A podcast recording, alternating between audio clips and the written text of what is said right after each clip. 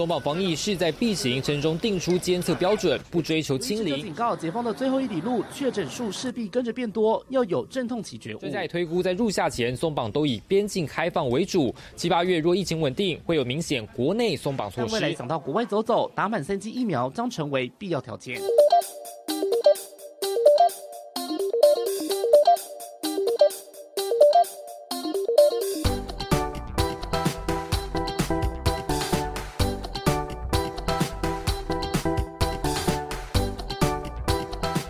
一七五三，我子凡，我是坤庆。好，今天呢，我们邀请到了林口长庚的儿科急诊科主任吴昌腾吴主任。耶，吴主任，吴主任。哎，我们先请那个吴主任跟大家打个招呼好了。好，呃，帅哥子凡，呃，帅哥坤庆，啊，大家好。那线上的一些听众朋友也大家好。是主任呢，平常也是呃被我们叨扰了很很长一段时间。我们最近的来宾都是我们叨扰很多次的来宾，包括可能可能在疫情之前有很多儿科的问题，或是急诊的问题，很常会找那个主任来采访，然后呢跟我们分析一些很多临床上面或是在急诊第一线可能会遇到的一些状况。然后疫情之后呢，就是包括在急诊的第一线啊，或者是说像现在可能有新冠肺炎染疫之后啊，然后呢就会产生像现在有那个儿科的儿童的脑炎嘛，然后还有像是一些 Miss C 的一个部分，就是孩童的。多系统炎症症候群，天啊！我居然可以把一次把这个，你怎么可以把它全部的念出来？是孩童多系统炎症症候群，对，简称叫做 Miss C。对，有这样的问题，那我们今天就请主任好好来聊一下喽。但我要先说，就是其实我们这个吴昌腾主任，他还有在那个脸书粉丝专业上面，他也很常会讲这些儿科急诊的东西。然后他有一个粉丝专业叫做来讲儿科急诊的五四三，跟我们节目是同一个五四三。对，你没有发现吗？没有，我现在才想到了。对，所以是不是你当初在选节目的时候，灵感是这里来的？五十三不是我取的哦，是吗？OK，主任，那你那时候是怎么想想想说要创办这个粉丝专业啊？哦，那时候要创这粉丝专业，主要是说，因为事实上我呃在几点工作大概有一段时间，那我想说还是那再加上我呃我硕士是读工位的，嗯，那我们工位比较强调是一些卫教的一些功能啊。那我想说，大概就借有一个呃脸书的一个粉丝专业，那来分享一下我。就是行医过程中啊，当做是一个行医的一个笔记或一个记录啊，然后借着这样的一些案例，然后把一些可能呃一些观念呢呃分享给一般民众或是第一线的一些医师的，所以我的那个粉丝专业其实写的比较比较浅显易懂啊。嗯哼，那当初要讲这个五四三，然后讲说，那我就。取这个五四三公国西沙的地方嘛，就是说，就是说，哎，跟我们节目一样，就是可以随便聊聊，不要太拘束，然后大概以呃温馨的一个一个出发点这样子。嗯哼，主任，那你有没有大概就是有记得说，哎，一开始经营到后来真的比较多人开始在看，大概是因为什么样的一个有没有一个转折点或转捩点？大概我的那个有时候看你的那个文章的一个接受度，然后我曾经大概有有几篇文章是特别感人的，就是说可能就是跟家长比较有切身关系的，或者说我印象最深刻有一篇文章就是说有一个小朋友在我们急诊打点滴，嗯，然后那个家长说要一针打上，那当然是不可能啊，我们知道我们在急诊打针的话，怎么可能可以保证一针打上？我们当然会尽全力希望赶赶快打上，是，但是呢，他就是说要求很。多这个病人后来又回去了，回去之后他又因为又重症又又再过来了，所以说这篇文章其实当时大家看的那个点阅率是很高的，所以那我我我我个人其实也不是要去冲这个点阅率，我我个人觉得说其实呃目标其实就是在卫教，那我我都想说我都没有在办团购。哦，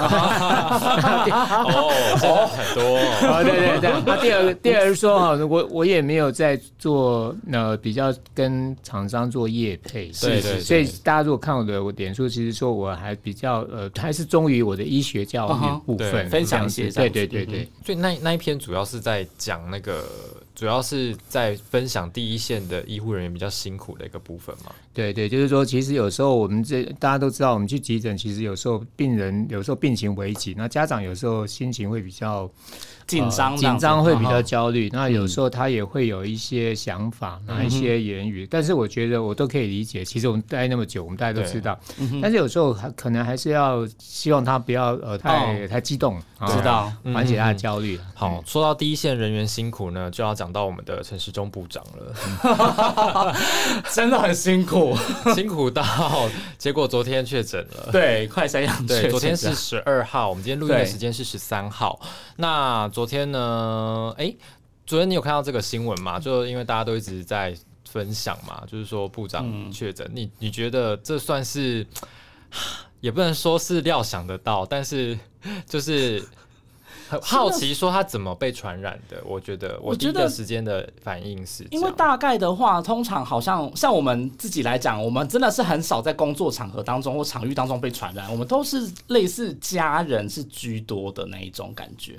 你最后会不会其实啊？虽然我也不知道，就是无从证实是不是他的家人被传染啊？只是说他他就是有出现相关的症状，然后后来在家里面用那个居家快筛，然后也验出阳性，然后也透过视讯诊疗，然后确诊了这样子。对。那其实我觉得各方就是对他的病情啊，或者是他的用药治疗啊，我们真的很爱到家。对，而且我们 真的很爱想要知道这些事情。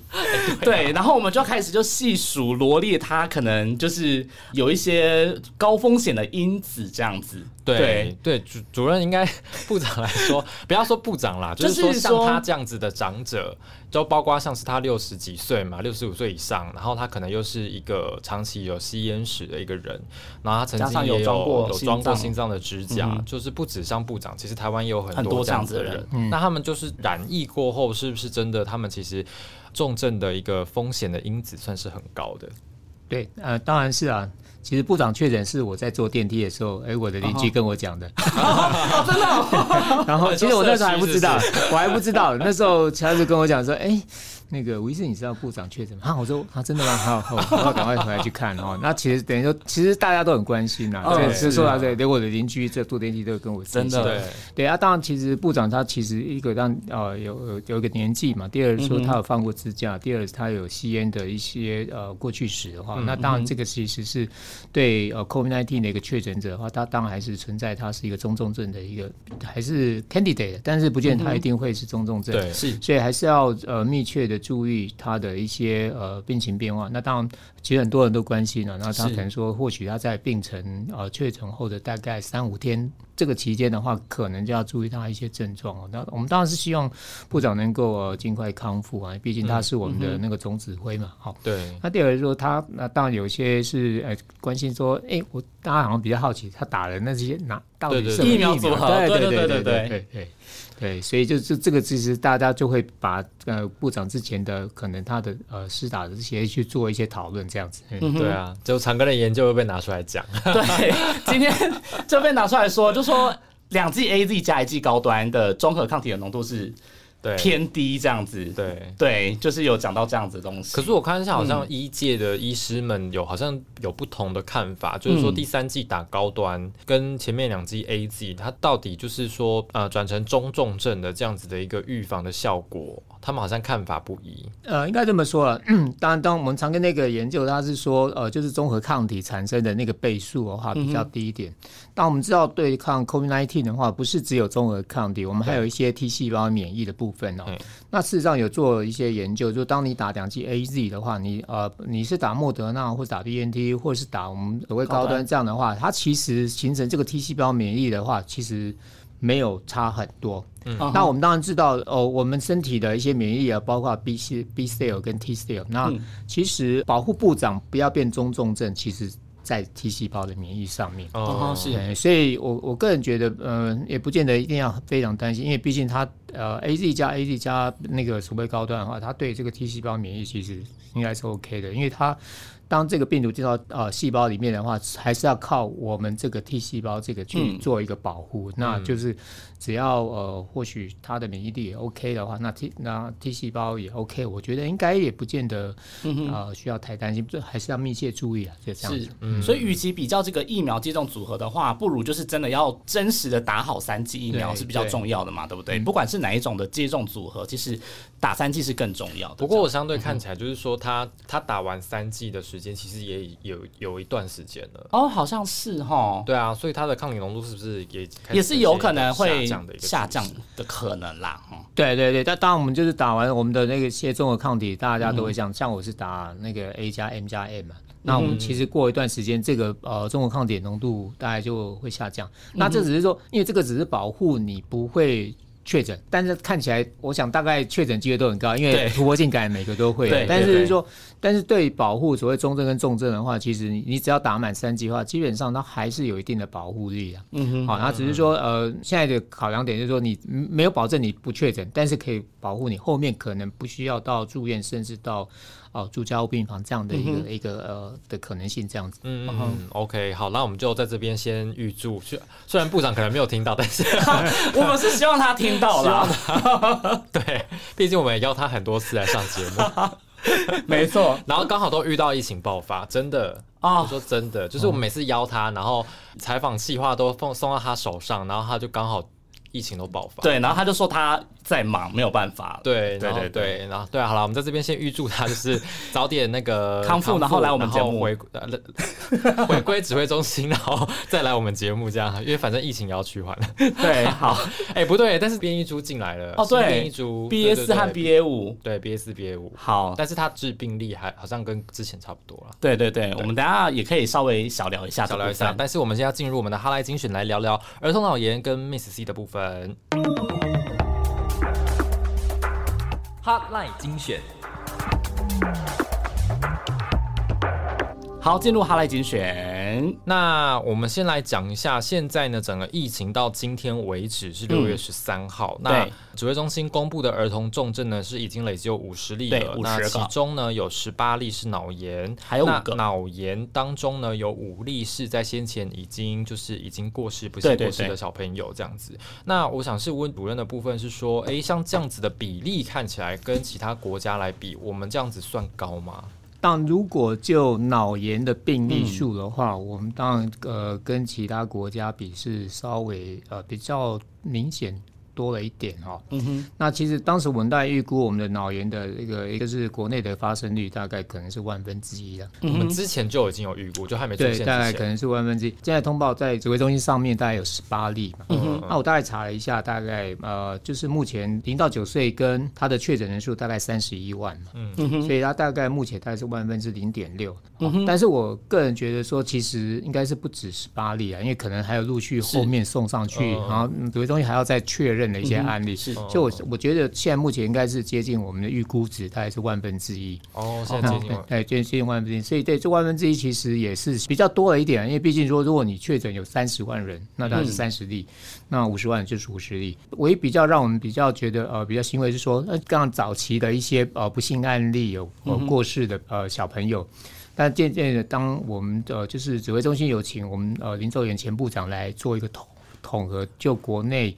儿科的急症、重症还有感染科医师做一些呃我们的指引哦，所以有比较对这一群的小朋友呃对他的生命保障有比较好的保障这样子。嗯，而且每个礼拜周末都会开那个儿童重症的研讨会嘛。对，是。所以那像万分之一这个是我们怎么样估算出来的？它大概就是其实就是以我一开始其实在估就是它大大概它的这个中重症的比例，大概我们现在台湾的呃就是重症比例大概是万分之一点五，中症的比例大概是万分之四，所以等于说大概呃。就是接近重症的比例，嗯。啊，但是因为其实我们知道，呃，COVID-19 对儿童的重症其实不只是脑炎嘛，是，那它还有一些像类似像笑吼败血症嘛，那甚至呃有一些也有像呃心肌炎之类的，所以其实各式各样都有。但是目前来讲，是脑炎是让大家比较震撼一点，因为它真的是有些就是来的非常的快速，病程非常快，其实让家长也会觉得比较呃 shock。那其实。当开始的时候，我们第一线也是觉得很 shock 哦，哎，对，因为从呃双核的案例，还有从基隆案例，甚至到我们常见案例，其实我们都是哎觉得，哎，这个病程居然这么快，这样子。shock 的地方是说它病程异常的快吗？还是说它呃出现的一些症状超过你们的想象？如果就我自己的感觉是觉得是他的病程是真的比较快速哈。哦哈。呃，当然以前我们从一九九九年首儿科急诊到现在，其实我们二十几年我们也看过很多脑炎。嗯。但是就这个 COVID-19 这个脑炎的话，呃，当跟之前在一九九九年的那个呃肠病毒的脑炎的话，其实有还是有点不太一样。嗯。而且他的病程是呃也是真的来的又急又快。嗯。又急又快，所以就是如果没有抓到一个他的一个 timing 的时间的时候，有时候真的是你会赶不上这个这个病情恶化的速度。嗯。所以后来我们林政委部长有统合之后的话，大家有。赶上这个 timing 的速度之后，感觉起来这个小朋友的呃生命安全就有呃受到保障这样子。嗯嗯哼，主任你也才刚刚有提到，就是说我们机关署办的这个 Grand Run 嘛，那你曾经有在那个 Grand Run 上面就是有分享过长庚收治的一些案例。那之前说长庚有收治四个呃儿童脑炎的一个个案，对，那可以稍微就是分享一下，就是说哎其中几个比较特殊的案例，大概他们是怎么样的一个情况？我自己在呃在第一线大概就看过两个哈，那当然有他们的。临床表现的话，其实大部分就我们知道脑炎，其实它就呃就你侵犯的脑部的一个范围决定它的疾病严重度。嗯哼。那我们最常看到是侵犯到大脑的皮质，所以我们常看到小孩子就是，哎，他说他就是会。嗜睡、昏睡。第二是说，他就没有办法跟你回答。所以，我当我看第一个案例的时候，他其实送来的时候，他就是完全是意识不是那么清楚。那他可能在家里有类似像抽搐的一个一个一个现象，但家属当不是那么清楚，那是一个抽搐。但后来送来之后，发现哎，他意识不清楚，混淆不清，然后又有嗜睡，叫他有反应，又稍微又没有反应，这样，所以等于说他已经到。侵犯到我们的大脑皮质，那这样大脑皮质的话，当然如果没有呃立即做一些处置的话，他可能这个大脑皮质就慢慢的往下到脑干，脑干。啊，甚至到脑干脱垂，好，所以这个其实就是病程就有时候就是这么看。后来几个案例的话，也有出现所谓我们讲的是，哎，大家都知道，它会有一些类似像视幻觉，对，视幻觉。那这视幻觉其实也是在侵犯到大脑皮质，但是它可能在某个。我们讲的，因为我们大脑有很多的一些区块啊，那个，所以比较大的小孩子其实有出现类似像视幻觉，然后像好像看到恐龙啊，看到什么东西之类的。那这个在临床上，我们有时候会叫做一个类似像《爱丽丝梦游仙境》的这样的一个比喻哦。那这个其实在比较大小孩就会出现，应该这么说，其实小小孩搞不好他有看到，他不会跟你讲，他没有办法言语表达，对，言语表达不对。所以我们也就是说，哎，不要忘记，可能你可能是八九岁，他会跟你讲说他看到。浴室看到什么东西，要看到恐龙在，但是比较小孩子没办法表达，所以等于说基本上在大脑皮质侵犯的话，它的症状是有刚刚讲的这些，哦，就是诶意识不清楚、抽搐啊，然后甚至有一些呃视幻觉、听幻觉这样的一个现象啊，还有我们看到脑也很多，大部分都是会体温高，嗯，那体温高其实就是基呃侵犯到我们大脑的所谓基底核，基底核就是下视丘，所以大家看到哦都是四四十一度。那高烧对高烧，所以这个其实家长就会非常紧张。当后来呃指挥中心有定了一个 criteria 嘛，就一些呃一些警讯症状，所以有这些警讯症状之后，让家长比较知道，哎，当你小朋友确诊之后，如果出现这些症状，他就要带来这样子啊。所以这个其实是我觉得对家长还有对第一线的医疗人其实有蛮大的帮助，因为他可以让家长。比较警觉，比较警觉，因为其实有时候我们知道小孩子生病哦，不是只靠医生看而已，对，家长也要，对，因为家长当他发现一些呃一些早期症状的时候，他事实上他可以不管是赶快送来，或者说我们现在都会提醒他，要不要录个影，让我们看一下他这个影像的话，我觉得更容易去诊断。所以，我所以后来的一些案例的话，我觉得呃大家会。呃，不管是第一线或家长的话，其实哦都在这个方面有比较好的改善，所以基本上就对这小朋友的存活率有比较好一点。嗯嗯，对，这样子。主任，你呃呃，刚刚有说到那个八大的前驱症状嘛？只是说一开始这个症状定出来之后，其实也很看到很多网络上的人家长在讨论，就是说虽然有这个八大症状，但是我究竟要怎么样去判断？就是说我大概，例如说我要多久量测一次体温？那我一天，我一天要帮小朋友可能快塞几次？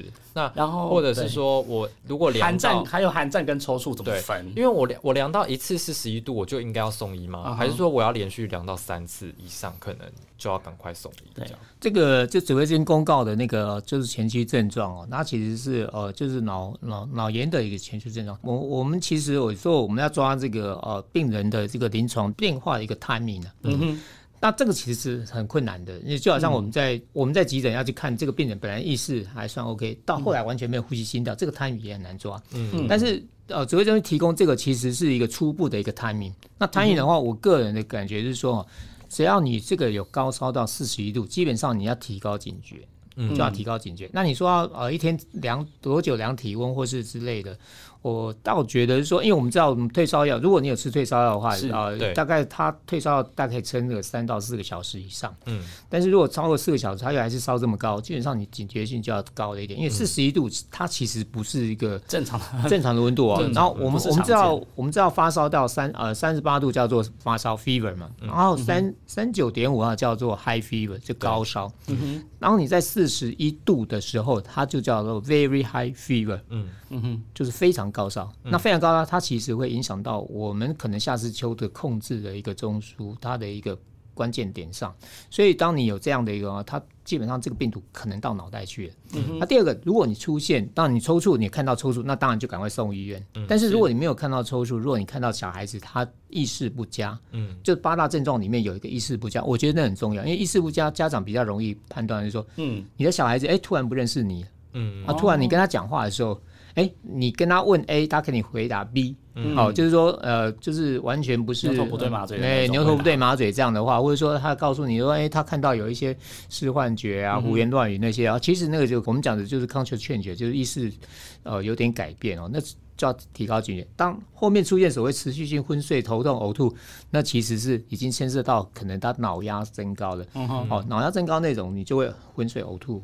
头痛之类的，那甚至有我们讲激越型抽搐啊之类，或是步态不稳，那个其实呃侵犯的范围又更不太一样。所以基本上，我觉得家长比较需要提高警觉，就是说高烧再加上意识意识不佳这个。然后第二个，如果发烧有加抽搐，那一定送医院嘛，这就是这样。是，嗯。可是因为有一些家长他不太能够分辨抽搐跟寒战这两个，然后可能会。过度担心，或是这部分这两个东西可能区别在哪边？大概可以怎么分？这样基本上就是抽搐的话，哈哦，我们如果看到脑炎抽搐的话，它基本上它意识应该是不清的了，意识不清。那寒战的话，基本上我们讲台语就是胃管嘛，胃管胃寒。当然你在高烧。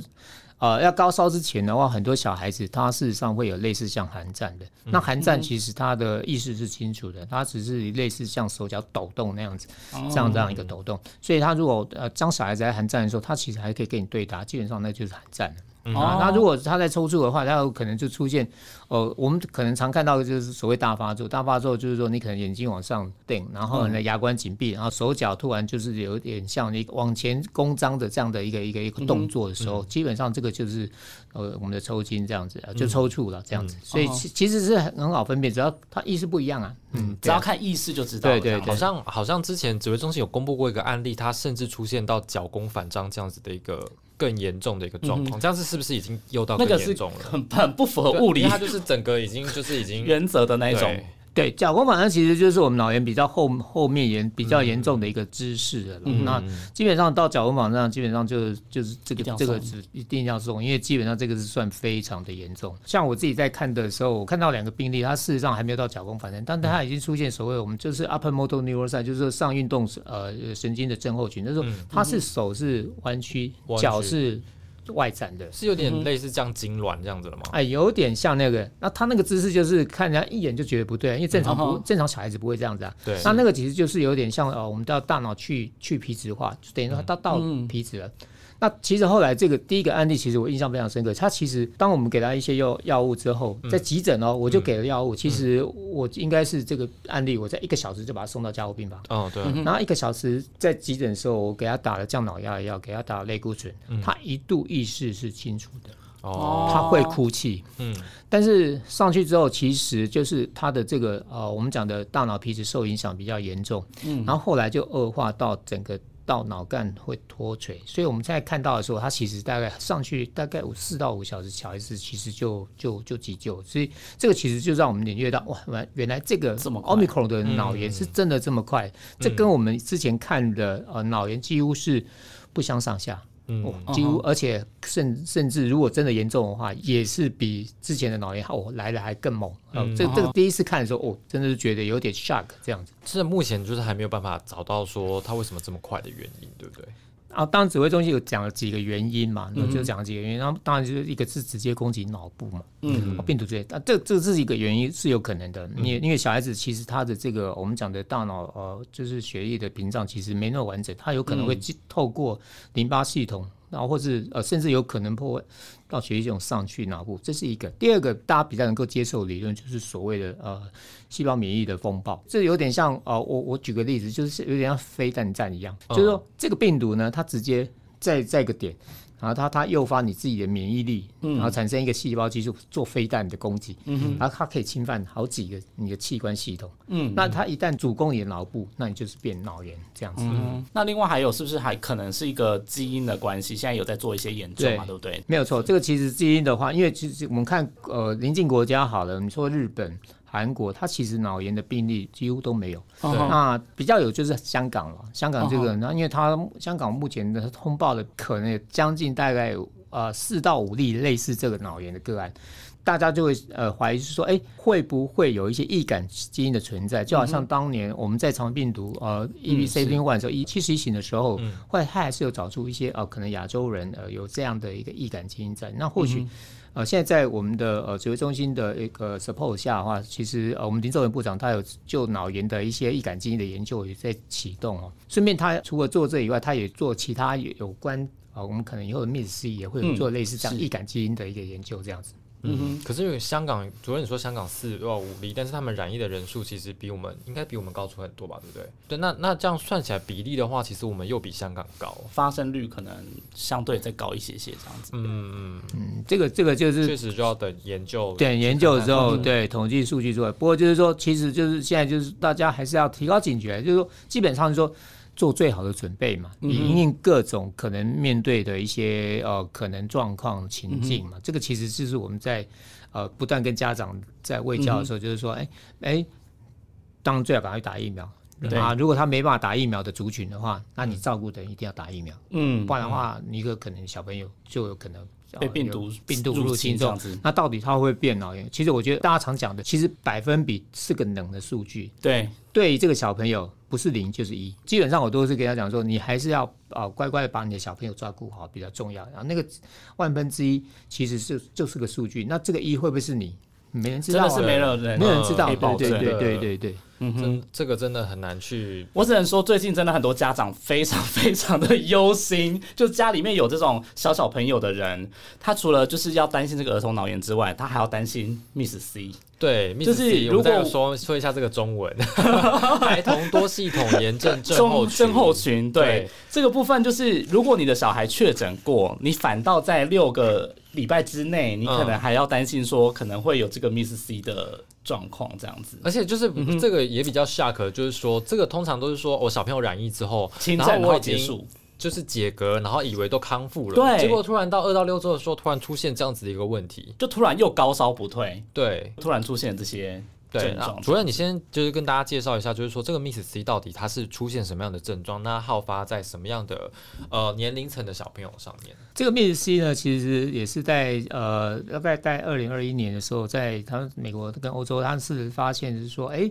奇怪，他们有一群小朋友呢，他们感染啊 COVID-19 之后呢，哎，怎么会出现？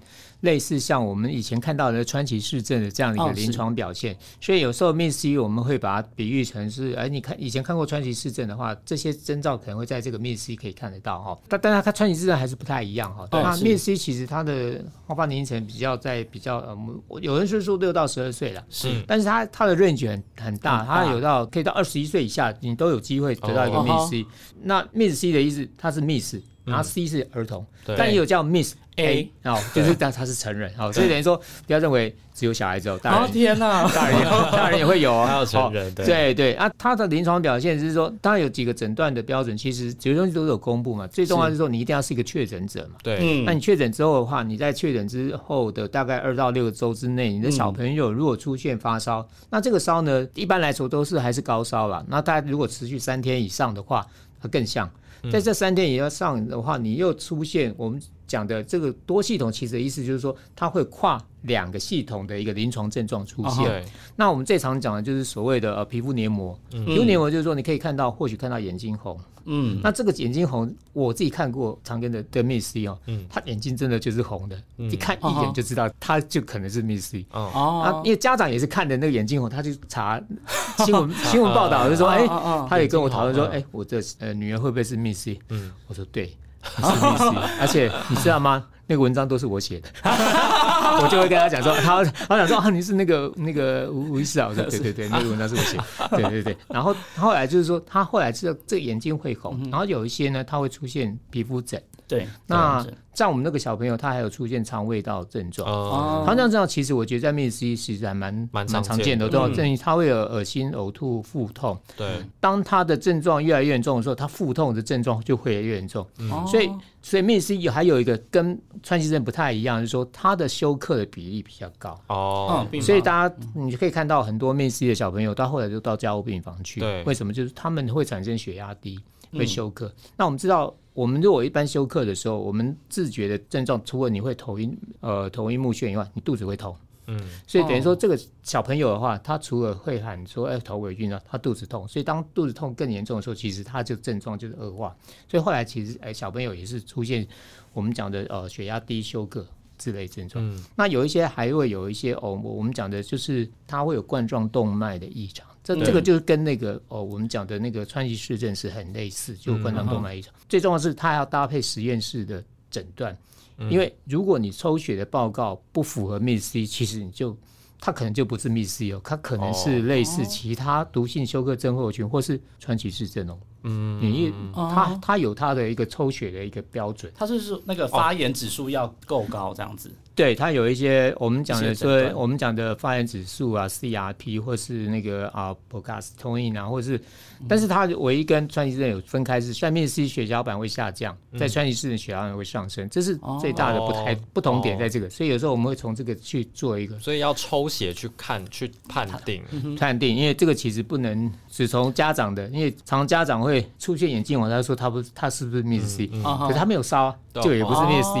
对啊，所以说你还要就除了那两大要件，确诊者高烧，再加上跨系统的两个系统的症状，再加上抽血才能够判定这样子。那它的治疗方式就会不一样了。如果是这种 Miss C 或者是其他的那种不同的呃疾病的话，处置方式就会有不同。呃，如果说是跟川崎氏，它其实治疗方式一开始是类似，就是说它还是要需要免疫球蛋白。因为我们知道面 C 跟应该这么说，我们知道面 C 跟脑炎哦，嗯，它其实大部分都还是一个牵涉到我们的细胞的免疫风暴。然后就是说，你感染者这个小朋友他体内。针对这样的 COVID-19 感染，它产生一个过度反应的一个一个现象，嗯，那所以才会说，哎，你这感染之后，哎，怎么又有一个 Miss C？嗯，这个 COVID-19 跟你。它不见得病毒在你身上，但它的余孽还在你身上。嗯，它你你你针对它这个 COVID-19 的这个感染，你对它的反应还是在还是在，所以等于说它我们常把把它解释它的一个原理，就是说它可能还是呃细胞免疫风暴还在，就是呃 Miss C 目前来讲比较困扰。哎，到底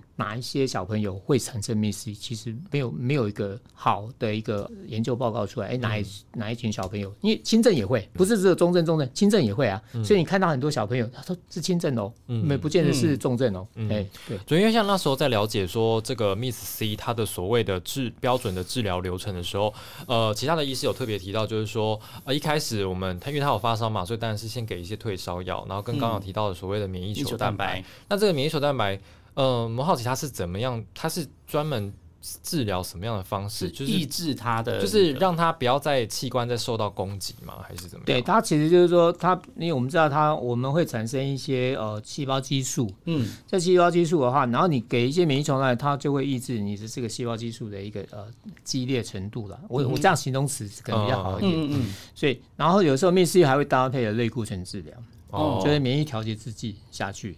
再加上我们讲的 IVIG 就是免疫球蛋白，再等于说整个把它这个可能在体内形成的哦，不管的呃免疫风暴或是呃自体免疫的一个反应的，把它压到最低这样子。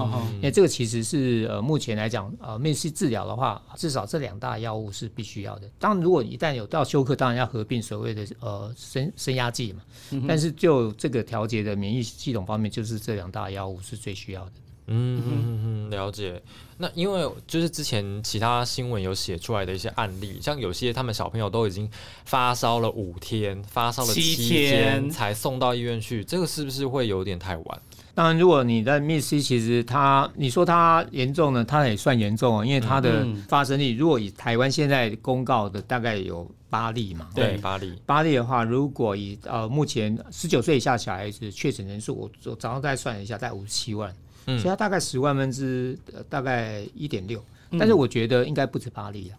哦，是。可能还有些是疑似的，对，然后还有通报，还通报还没有，还没有，还没有上去的。所以，但美国它的发生率是万分之三点六，万分之三点六，就是说，就假设你三十万人染疫的话，嗯，那它可能就是一百多例哦，嗯，所以在呃我们在 CDC 的一个讨论会上的意思就是说，有可能会到一百多例，那当然就是依据这样的一个比例去算的哈。嗯，但台湾会不会这么多例，我倒觉得要密切注意，因为毕竟感觉起来陆续有一些案例会出现，那有一些怕是说刚刚您提到的。哎，怕他太晚发现，对，太晚发现，或者说一开始他症状轻微，他只出现皮肤疹跟高烧，他没有出现红眼睛，嗯，就所以家长就不太注意，或是呃，我们可能第一线医师就是哎没有把这个列入，所以基本上的话，最重要是说，只要你这个病人是个确诊者，然后你刚好在二到六周出现这个高烧，嗯，你就要提高警觉。嗯，就你的小朋友会不会有可能是 miss？这是一个，当当然不不见他一定是，但是呢，就要你要注意观察他身上有没有其他的症状。嗯，然后就是就指挥中心讲的那个那几个跨系统的啊，包括啊红眼睛啊，那有一些说会有草莓舌啊啊，或者是嘴唇干裂啊，然后皮肤疹啊，或者手呃四肢末梢肿胀啊，那这个其实是类似像川崎氏症的表现。嗯，那有它比较不一样，就是它有一些合并有肠胃道症状，川崎氏症比。比较少有肠胃道症状，嗯，miss 比较多。然后第二说，他会不会有一些像头晕、头痛这些？哦，这个很重要，因为他小孩子有时候他有一些休克症状，他是用腹痛、哦头晕、头痛来表现。嗯，主任，那像呃，刚刚有提到就是说还有 miss A 嘛，就是成人的多系统成人症候群。对，那成人的部分跟小朋友的话，症状会有差别吗？呃。大概大同小异，大同小异。它其实原理也是一样嘛，它其实也是大概是牵涉到免疫风暴的区这样子。对，时间也是二到六周。因为听其他医生讲说，好像比较好发在二十到三十岁的年轻人。我过三十了。那 不要这样那个哦，对，不过你会再度确诊而已。还好他天选之人，我们现在是天选之人，天选天选之人，开玩笑。我们两位都是天选，还没有，再敲再敲，对，然后再敲，还没，现在目前还没，还没，还天选之人，大家都天选，嗯。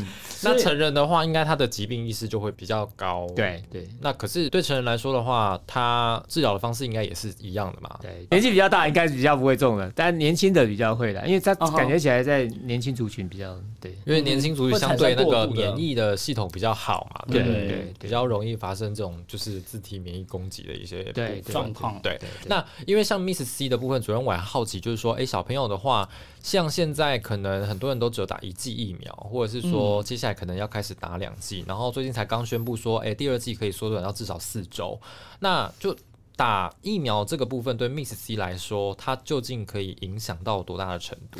呃，国外研究就已经比较明确，就我们当然知道，呃，打疫苗其实不止呃可以预防 COVID-19 引起的中症跟重症，它事实上也可以呃避免 Miss C 的发生哦。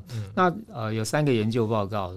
证实它是真的比较，就我们讲美国好了，美国它在十二到十八岁，如果你打完两剂的那 COVID-19 疫苗的话，它可以避免 Miss C 发生率大概可以降百分之九十。嗯嗯，那如果在哦我们现在的六到十一岁这个族群的话，如果你打打完两剂啊，在美国的话，它大概可以降百分之八十五以上。哦，这是这是确定的哈，大家这是确定。那第二个呃，丹麦的话，丹麦的话，它最近在六月份，它有发表他们。国内的一些情况，他是说，如果你没有打，你没有打疫苗的话，在奥密克戎的流行期内的话，你得到 Miss C 的机会大概是十万分之三点四九。嗯。哼，如果你有打疫苗的话，你在欧米孔流行期间的话，你得到 MIS-C 的几率大概是百万分之三点七。哇，那差很多哦，一个十万，一个百万哦，数字都是三哦。对，所以说你可以知道说它事实上是呃有帮助的。这个比较大的一这几个两个国家，那当然以色列是说你在阿尔法跟 Delta 跟欧米孔，欧米孔它当然得到在流行期它得到的那个 MIS-C 的几率是比较低，它也鼓励要打疫苗，因为它也可以下降在百分之九十。嗯，所以基本上的话，就是这几个呃研究报告还是告诉我们，还是要鼓励家长去呃做疫苗施打，尤其是最好的可以做两剂的完整施打。我记得那个四个礼拜是。昆庆那时候找我访问，我印象特别深刻。我们是第一个，第一个呼吁，第一个站出来说的。哦，好哦，没有，不只有我啦，不止。对对对，我真的特别印象深刻，其实就是刚好就是我们在呼吁说，是因为事实上在美国，它大概三到八周了。对，那日本其实也是四周了。那四周，日本他打完这个第二季，在五到十一岁打完第二季，他们的一些我们讲的临床反应，就是不良反应，其实都还算低啊。所以基本上还是鼓励家长的，如果您符合施打第二季的时间，那你可以挑四到八周的期间，让你小孩子去做施打，因为毕竟你呃打这个打完两剂的话，基本上可以防止 miss。嗯，对。主任，那我想问一个很超前部署的问题，多超前？就是现在可能有人打 BNT，有的人打那个莫德纳，那小。朋友来说，如果真的到时候我们国内面临疫苗疫苗不够的话，你这个是可以 B 加 M 或者是 M 加 B 混打的部分。对啊，国际上有这种研究吗？比比较少啦，呃，比较少。目前的话，在指挥中心也说尽量不要混打。嗯。哼，对，或呃，除非你真的是你第一季打莫德纳之后，你产生比较呃，就是说严重不良反应哦，他才会建议去打这个。这个混打，但基本上我个人觉得说不要混打比较好的，因为毕竟呃五到十一岁这个混打的的连呃就是国际研究很少，嗯比较少，因为很多也是大概在呃从去年。年尾到今年才开始去打这个族群的小朋友嘛，所以基本上的话，就你就就是乖乖打，不要像我们大人啊，还有 还有有人是 three M，有人是 A 加 n 啊，有人是 A 加 B，呃，就不一样的。因为林作言医师他也是好像有特别呼吁说，次单位蛋白的疫苗其实对小朋友来说比较安全。那是不是说这个高端可以赶快来开放给小朋友来实打这个部分？你怎么看？不一定高端啊，其他次单位蛋白疫苗，Novavax 之类的。我我个人也是觉得是蛋白质单元疫苗是比较安全的，因为我们之前打了一些像鼻鼻肝啊、流感，它其实的这些疫苗。嗯。那但是高端能不能在小这个小孩子打？因为他没有做这个这样的试验，没有这试验嘛，所以基本上是不太可能。那那 Novavax 的话，当然也是一个期望哈。那如果一旦呃，假设有可以做，不管是十二到十八岁，或者说呃五到十一岁有 Novavax 的话，当然它是一个。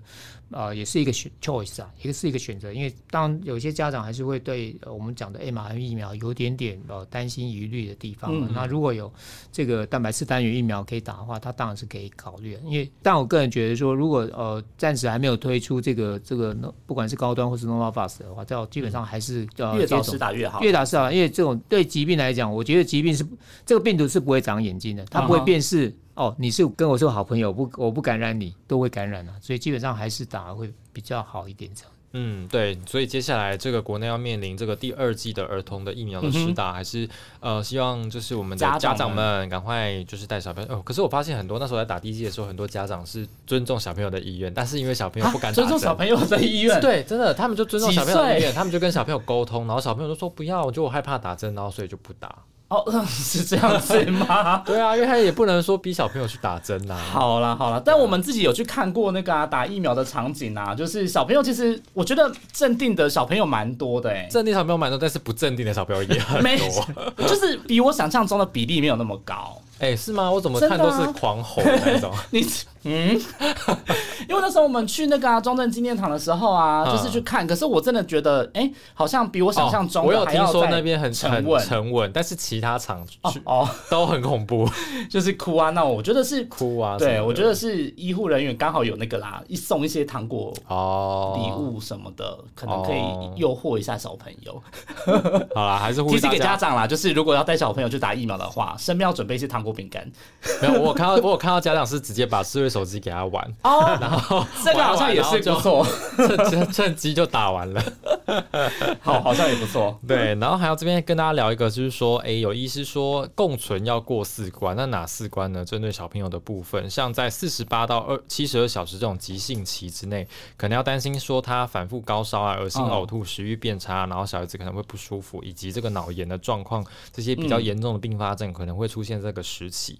那发病后四到五天，可能呃，虽然说这个食欲恢复，但是有时候还是会有一些这个双腿酸痛啊，或者是说有这个核温肌溶解症的一个症状。这个主任之前也有分享过，长庚有这样子的案例嘛？对，那呃。两到六周就是我们刚刚聊的这个 Miss C 的部分，它也是有可能会引发非常严重的一个症状。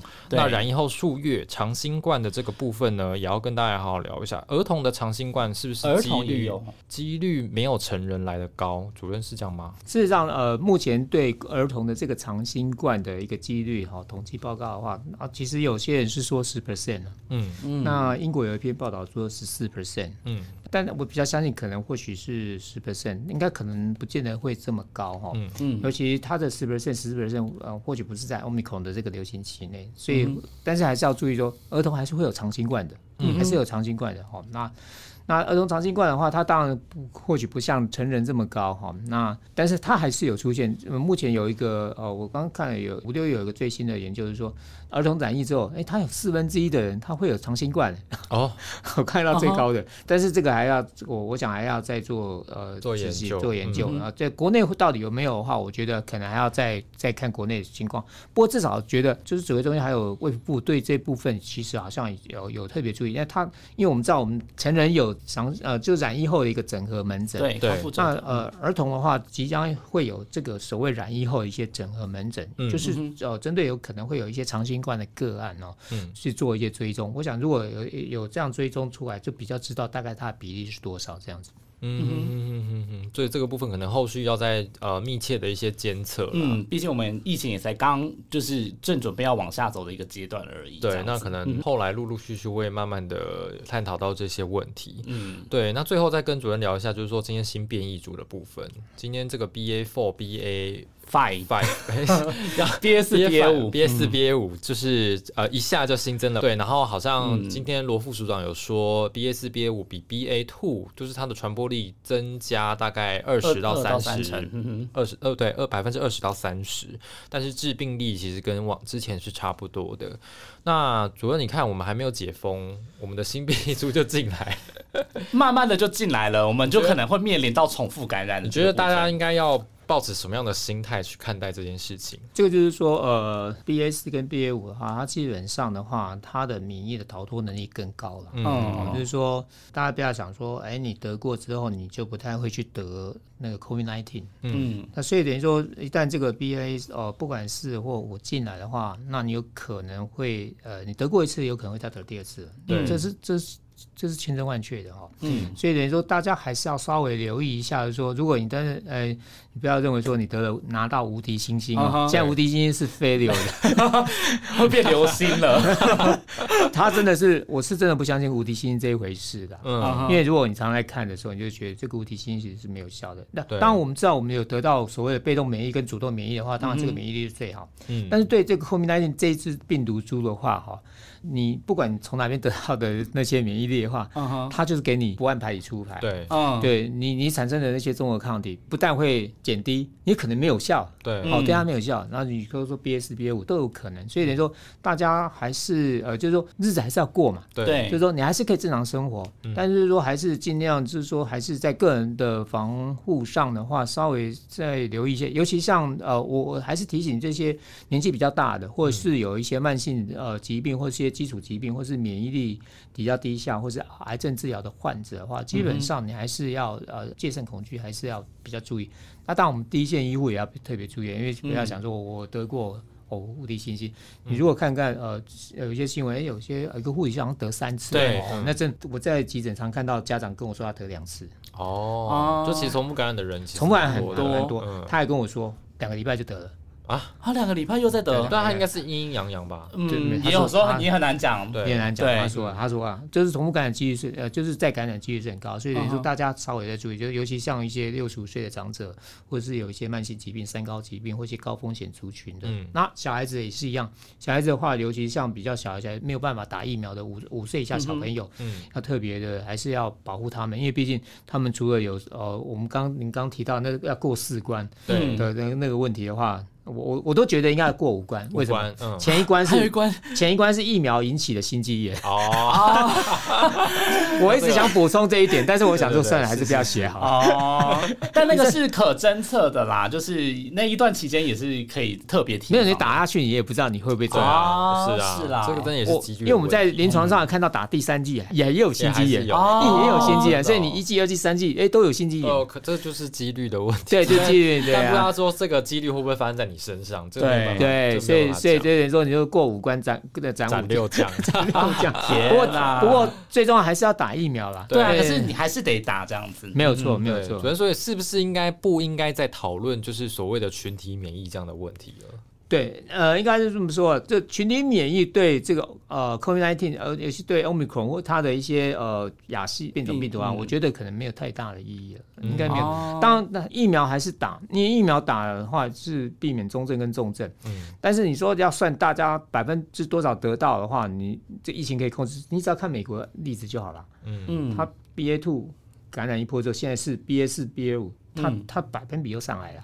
哦，对，所以可能未来我们也会走这样的剧本啊。对啊，当然延迟个几个月。对，但是因为它大部分可能还是可能呃症状没那么严重了，嗯，但是就是不要把它当做 just a cold 或者 just a flu，那你要可能还是要稍微留意一下这样子，然后一旦有。不舒服症状的话啊，这稍微要就做快筛之类的，然后所以等于说可能就是要除了疫苗自打以外，个人防护，尤其家里有啊小小孩，家里有老年人，或者是有一些那些高风险族群的话，我觉得这个还是要特别注意的。那当然你个人如果身强力壮 OK 了，但是可能为了呃我们的长者，为了小朋友家人稍微注意，对，嗯嗯嗯，OK OK OK，那就是希望大家好好的保护自己喽。对，打好打满疫苗，然后做好自身防护，这个还是。